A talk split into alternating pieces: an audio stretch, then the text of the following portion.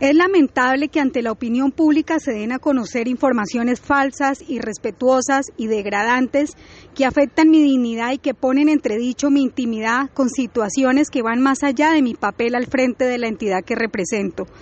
Respecto a las imágenes publicadas en las cuales se me vincula íntimamente con el señor presidente del Consejo Municipal, debo decir con absoluta seguridad que no corresponden a la realidad y que la persona que aparece en las mismas no soy yo, razón por la cual me parece sumamente grave y delicado que se juegue de esta manera con la honra de las personas.